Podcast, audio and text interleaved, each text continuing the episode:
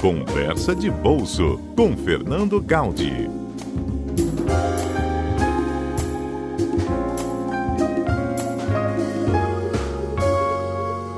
Gente sempre fala que planejamento é tudo, que no final do ano a gente tem que ter cuidado com o 13 terceiro, porque vem Natal, vem Ano Novo, tem que pagar dívida e que em janeiro a gente sempre tem aquelas contas extras, IPTU, IPVA, matrícula escolar, enfim. Mas ainda assim, por mais que a gente avise, que a gente alerte, que todo mundo fale, 89% dos brasileiros não tem dinheiro para essas despesas extras, digamos assim, de janeiro, né, Fernando? Exatamente, Patrícia. É aquela história que sempre se repete, todo mundo conhece, mas é, continua acontecendo, né? Então, é, janeiro é um mês em que todo mundo sabe que vai ter, vão ter algumas despesas extras, como IPVA, IPTU, é, matrícula escolar, material escolar, anuidade de, de classes, né? por exemplo, pagamento para ordens dos advogados, conselho de contabilidade, enfim.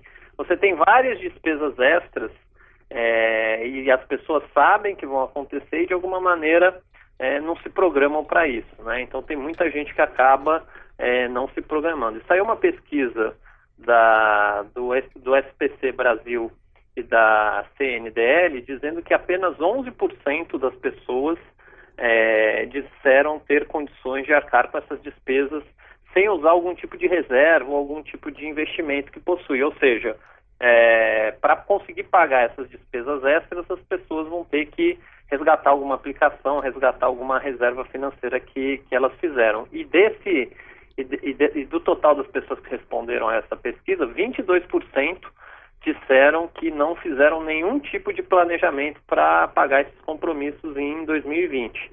Né? Então, realmente, a gente vê aí que tem muita gente que às vezes acaba é, deixando para depois ou simplesmente se esquece e aí chega na hora e, e vai, vai ter um problema, porque essas despesas elas, elas continuam chegando e, e, e é to, todo ano vai, vai acontecer. E aí, se você não tem recurso para pagar, você atrasa um pagamento de um imposto, né, ou matrícula, enfim, aí incide multa, incide juros e a conta acaba saindo até mais caro, Patrícia.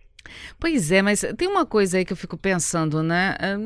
Eu acho que já não é mais despesa extra. Você sabe que você vai ter IP, IPTU, você sabe que você vai ter IPVA, você sabe que você vai ter compra de material escolar para quem tem filho, matrícula, rematrícula. Quer dizer, isso já não é mais uma conta extra além do aluguel, da luz, do telefone. Isso já é uma, uma, uma despesa fixa do mês de janeiro.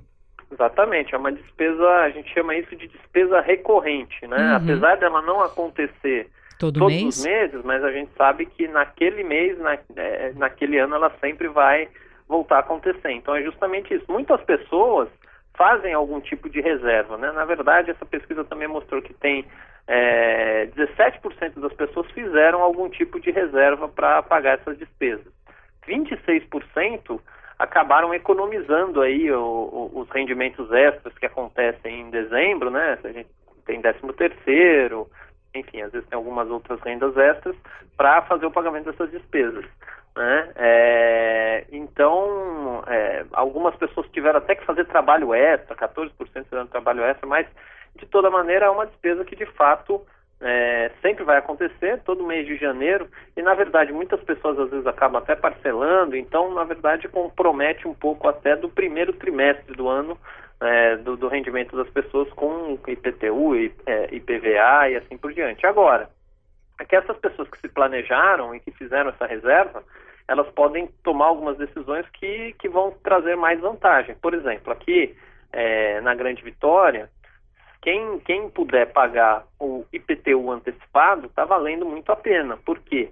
Porque, por exemplo, Cariacica está dando um desconto de 10% é, no pagamento com boleto único. Serra e Vitória está dando desconto de 8%. Então, é, com a taxa de juros atual, né, de, no patamar aí de 4,5%, você ter um desconto de 10%, de 8%, é um desconto muito vantajoso. Então, essas pessoas que se programaram essas pessoas que fizeram essas reservas, elas deveriam pagar, por exemplo, o IPTU em parcela única, porque elas vão ter uma vantagem financeira é, ao invés de fazer o parcelamento, Patrícia. Pois é, Vila Velha o desconto é menor, né? Acho que são 5% de desconto no IPTU. É, o desconto, é, se não me engano, é cinco, de 5 a 8. De 5 a 8%. É, pode, pode mudar, não sei se eles decidiram ainda, acho que não está batido o martelo. Uhum. E aí, nesse caso, quando o, o desconto é na casa dos 5%, vale a pena ou é melhor então, parcelar? na casa dos 5%, aí já, já começa a não ser tão... Ainda é vantajoso financeiramente falando, mas já não é tão vantajoso, é, considerando que sempre... É, que a taxa de juros hoje é 4,5% ao, ao ano e você pode é, parcelar, enfim, mas acaba sendo vantajoso porque esse desconto em relação ao pagamento normalmente aí um prazo de oito meses, dez meses, mas é, o que está valendo a pena é quando é esses superiores aí, 5%, 10%, aí com certeza vale a pena fazer o pagamento. Em torno de 5% acaba ficando é, mais ou menos elas por elas, Patrícia. Uhum. Estamos conversando com o Fernando Gaudi, nosso consultor, aquela conversa de bolso, né, a respeito da nossa economia, do que, que a gente pode fazer com o nosso dinheiro, de como podemos poupar o nosso dinheiro, investir o nosso dinheiro. E a gente hoje falando sobre uma pesquisa da Confederação Nacional de Dirigentes Logistas, a CNDL, e também do Serviço de Proteção ao Crédito, SPC Brasil, que mostra que 89% da população população brasileira não tem dinheiro reservado, guardado, separado para as despesas recorrentes de todo início de mês. Muita gente trata como despesa extra, mas a gente até conversava aqui dizendo que são despesas recorrentes porque elas não são mensais, mas a gente sabe que naquele período ali elas vão acontecer, né, Fernando? Isso mesmo, Patrícia. São despesas que todo janeiro vai acontecer e, e, é isso.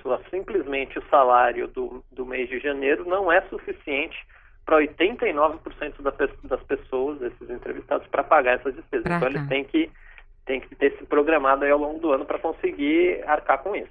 Já que estamos em janeiro de 2020, a gente sabe que em janeiro de 2021 as pessoas vão ter essas despesas recorrentes, o que pode ser feito a partir de agora para poder juntar esse dinheiro para dar conta das despesas de janeiro, muitas vezes fevereiro ou até março, né? Se você for dividir algumas dessas despesas. É, não, não diria só dessas despesas, com certeza essas despesas também é, devem ser consideradas, mas também do, da, lá no futuro, da aposentadoria, para ter uma vida tranquila e assim por diante. Então a regra, a gente chama de uma regrinha de bolso aí, né? É, isso pode variar um pouco de pessoa para pessoa, mas de uma maneira geral, o ideal é que a pessoa reservasse aí algo em torno de 20% do seu salário para fazer investimentos todo mês. Então, recebeu o seu salário daquele valor, por exemplo, 4 mil reais, a pessoa recebeu um salário. 800 reais ela já vai retirar imediatamente para fazer investimento, vai destinar para investimento. Então, desses 800 reais, ela vai colocar 50% numa reserva de curto prazo, que seriam para essas, é, para essas despesas eventuais, essas despesas recorrentes, e aí o, o, investimento hoje recomendado seria investir no título chamado Tesouro Selic. E 50%, os 400 reais restantes, aí a pessoa vai fazer um investimento mais de longo prazo e aí nas, nas condições atuais ela pode escolher um fundo em multimercado moderado ou mesmo um fundo de previdência aí moderado né? Depender do perfil da pessoa, mas esse seria um investimento mais de longo prazo. Se a pessoa tiver essa disciplina e simplesmente fizer esses investimentos de maneira recorrente, ela com certeza, Patrícia, vai ter um futuro financeiro muito mais tranquilo e vai passar sem nenhum tipo de problema por essas despesas eventuais, essas despesas recorrentes e todas essas despesas que a gente tem aí ao longo do mês de janeiro. Então, no final do dia acaba sendo eh, acaba sendo muito disciplina, foco. Obviamente que a pessoa vai falar, ah, mas eu não posso é, é, eu não posso abrir mão desses 20%. Tem que dar um jeito de é, alocar o, o, o, que sobrou, os 80% restantes, é fazer o orçamento caber dentro desse valor. Ou seja, a gente viu agora, por exemplo, um, uma disparada aí da inflação no mês de no mês de dezembro por conta do aumento da carne. Não dá para continuar consumindo carne, tem que Verdade. cortar a carne do orçamento. Então esses ajustes têm que ser feitos né, para que a pessoa tenha esse, essa saúde financeira não somente para os pagamentos das despesas de janeiro, mas também para as despesas eventuais e para a aposentadoria lá no futuro. Patrícia. Então, 20% do seu salário todo mês, salário bruto ou líquido? O salário líquido, né? Líquido. Aquilo que cai na, na, na, na que conta. Que efetivamente né? você que... tem na mão, né? Exatamente, aquilo uhum. que é uhum. depositado na conta corrente, aí você, é, é você usa esses 20% para fazer investimento. Metade você coloca em títulos chamados Tesouro Selic, né, que são títulos é, bem seguros, bem, bem conservadores, vão ter uma, uma rentabilidade aí é, e alta liquidez, e a outra metade você destina para o investimento mais de longo prazo, que seria um, hoje um fundo multimercado, um fundo de previdência moderado, né, seriam possibilidades. Uhum. Obviamente que cada caso é um caso, é, quem tiver dúvida, etc., o ideal é sempre pro, procurar um planejador financeiro, conversar com o gerente do banco, enfim, tirar todas as dúvidas. Mas, de, de maneira geral, essa regrinha funciona muito bem. 20% destinar logo para esses investimentos. Patrícia. E vamos lá, os 50% primeiros, que é a reserva a curto prazo, seria para tirar, vamos supor, em janeiro do ano que vem para pagar essas contas. E os Exatamente. 50% de investimento a longo prazo já é visando a aposentadoria lá na frente aposentadoria ou algum outro objetivo de longo prazo, por uhum. exemplo, é, comprar um, trocar de carro, né, trocar de imóvel, comprar um imóvel, enfim, não necessariamente só aposentadoria, né, mas outros outros objetivos de, de longo, de médio e de longo prazo. O mesmo mesmo investimento de curto prazo, é, normalmente a pessoa destinando esses 20%, é, metade disso para investimento de Tesouro Selic, etc., isso vai ser mais do que suficiente para fazer esses pagamentos das despesas é, de janeiro. Né? E ainda vai sobrar ali uma reserva de emergência, enfim, uma reserva que a pessoa pode utilizar aí é, caso tenha necessidade. Uhum. Olha só, já temos participação dos nossos ouvintes, Fernando. O Cristiano está fazendo uma lembrança muito boa aqui, dizendo: olha, no ano passado ainda teve a liberação de saque do FGTS. Quer dizer, mais um dinheirinho que podia ter sido guardado. Justamente. Esse, ali, aliás, essa liberação do, do FGTS, que o Cristiano lembrou, lembrou muito bem, foi um dos, dos propulsores aí da, da atividade econômica mais no final do ano, ou seja, as pessoas acabaram é, usando esse recurso. E, e, e, outro dado interessante também, Patrícia, que foi divulgado é, ontem, é que houve um, é, com, com, essa taxa de juros mais baixa, essa retomada na economia, etc., as famílias acabaram ficando mais confiantes aqui no Brasil e houve um, é, houve um aumento aí no endividamento das famílias, né? Então, é, ele atingiu um patamar aí é, é, recorde, né, de 65,6% é, em dezembro de 2019. Só para ter uma base de comparação, em dezembro de 2018 esse, é, as famílias endividadas eram em torno de 59,8%. Lembrando que dívida não necessariamente é ruim. O que é ruim é deixar de pagar a dívida ou uma dívida muito cara. Agora, uhum. endividamento para comprar um carro financiado, um crédito consignado e assim por diante, são, são dívidas que, que ajudam as, as pessoas a evoluir, a crescer, enfim, a ter uma qualidade de vida melhor. O problema é, de, é pegar uma dívida muito cara, deixar de pagar essa dívida, como por exemplo o caso do cartão de crédito, cheque especial, e isso passa a gerar problema. Mas essa taxa de juros mais baixa, essa confiança maior das famílias fez com que elas se endividassem mais ou seja, mesmo o FGTS acabou sendo usado aí para consumo, etc. Então as pessoas, é, além de ter ganho, ganho esse, esse, adicional do FGTS, acabaram se endividando mais em 2019. É, ainda sobre essa liberação que o Cristiano lembrou, claro, algumas pessoas usaram esse FGTS para pagar dívidas, o que também foi, uma, de certa forma, um bom investimento, né? Ou sem não? Dúvida, é, Pagou dívida, pagou dívida mais cara, né? Porque provavelmente a pessoa tomou a, o financiamento quando a taxa de juros era mais alta lá no passado. É, e aí você paga essa dívida é, velha, vamos assim dizer, e mesmo que você pegue uma dívida nova mais barata, isso é um bom investimento. Então, quando você recebe um dinheiro extra, você tem uma dívida, você paga a dívida velha mais cara, você pode fazer uma dívida nova mais barata, isso é considerado um, uma boa estratégia financeira e tem muita gente que faz isso, Patrícia. Uhum. É, não, não, serve de comparação de uma pesquisa né, da Confederação Nacional de Dirigentes Logistas nem do SPC, mas conversando com as pessoas assim ao meu redor, eu perguntei para elas: o que, que você vai fazer? Você vai sacar? Vou. A maioria ia sacar o dinheiro liberado do FGTS, que aliás pode ser sacado até o dia 31 de março, viu, gente? Se você não retirou seu dinheiro, ainda dá tempo de retirar. É, 998 reais, né? É, 998 reais. Para quem tem só até 998 reais.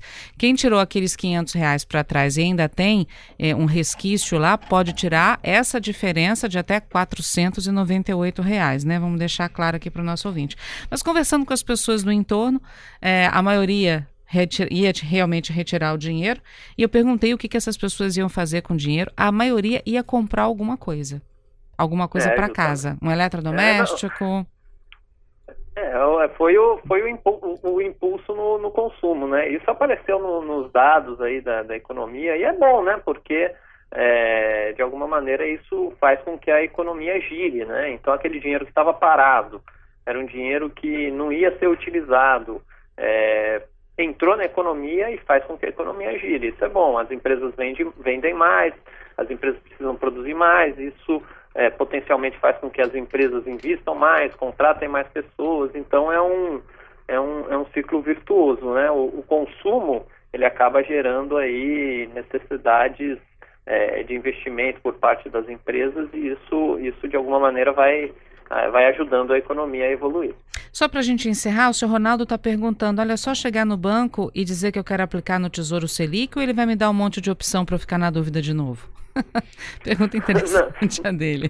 Não, se você já, já, já chegar com né, o Tesouro Selic, é, é o tipo do título do tesouro, do tesouro Direto disponível para fazer investimento. Existem outros títulos no Tesouro Direto, mas o mais recomendável mesmo é, para essa, essa aplicação de curto prazo é o Tesouro Selic. Né? Então, se você já for definido e disser que quer aplicar no Tesouro Selic, é, ele vai ter que, ele vai ter que fazer isso para você. Né? Não então, tem, tem erro. Alguns, né, tem alguns procedimentos, mas um, não deixa, de, não deixa de mudar a sua opinião, não. Se você quer fazer esse investimento, investe no Tesouro Selic. Tá certo. Fernando Gaudi, mais uma vez, muito obrigada. Eu que agradeço. Patrícia, um abraço a você e aos nossos ouvintes.